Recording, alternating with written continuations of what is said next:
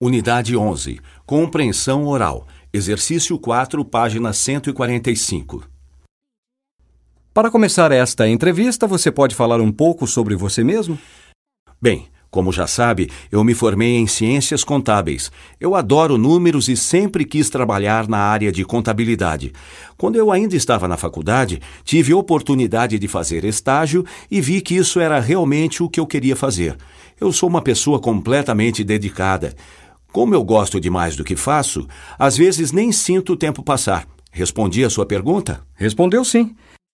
Quais são os seus objetivos a curto e a longo prazo? Bem, a curto prazo eu gostaria de ter um emprego mais desafiador. Acho que ainda não pude demonstrar toda a minha capacidade. A longo prazo, eu quero me estabelecer numa empresa e crescer com ela. Certo. Você disse que gosta de desafios. Você é capaz de trabalhar sob pressão e com prazos estreitos? Sem dúvida. A pressão me faz render muito mais. Como eu disse, sou completamente dedicado ao meu trabalho, tanto que costumo entregar as tarefas antes do prazo.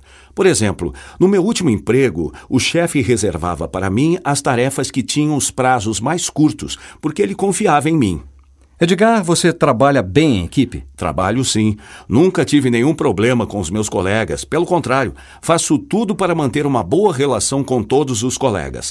O único problema é que às vezes eu quero almoçar com eles, mas não percebo que chegou a hora do almoço. Você teve algum problema com algum chefe? Não, de jeito nenhum. Os meus chefes eram muito bons com todo mundo.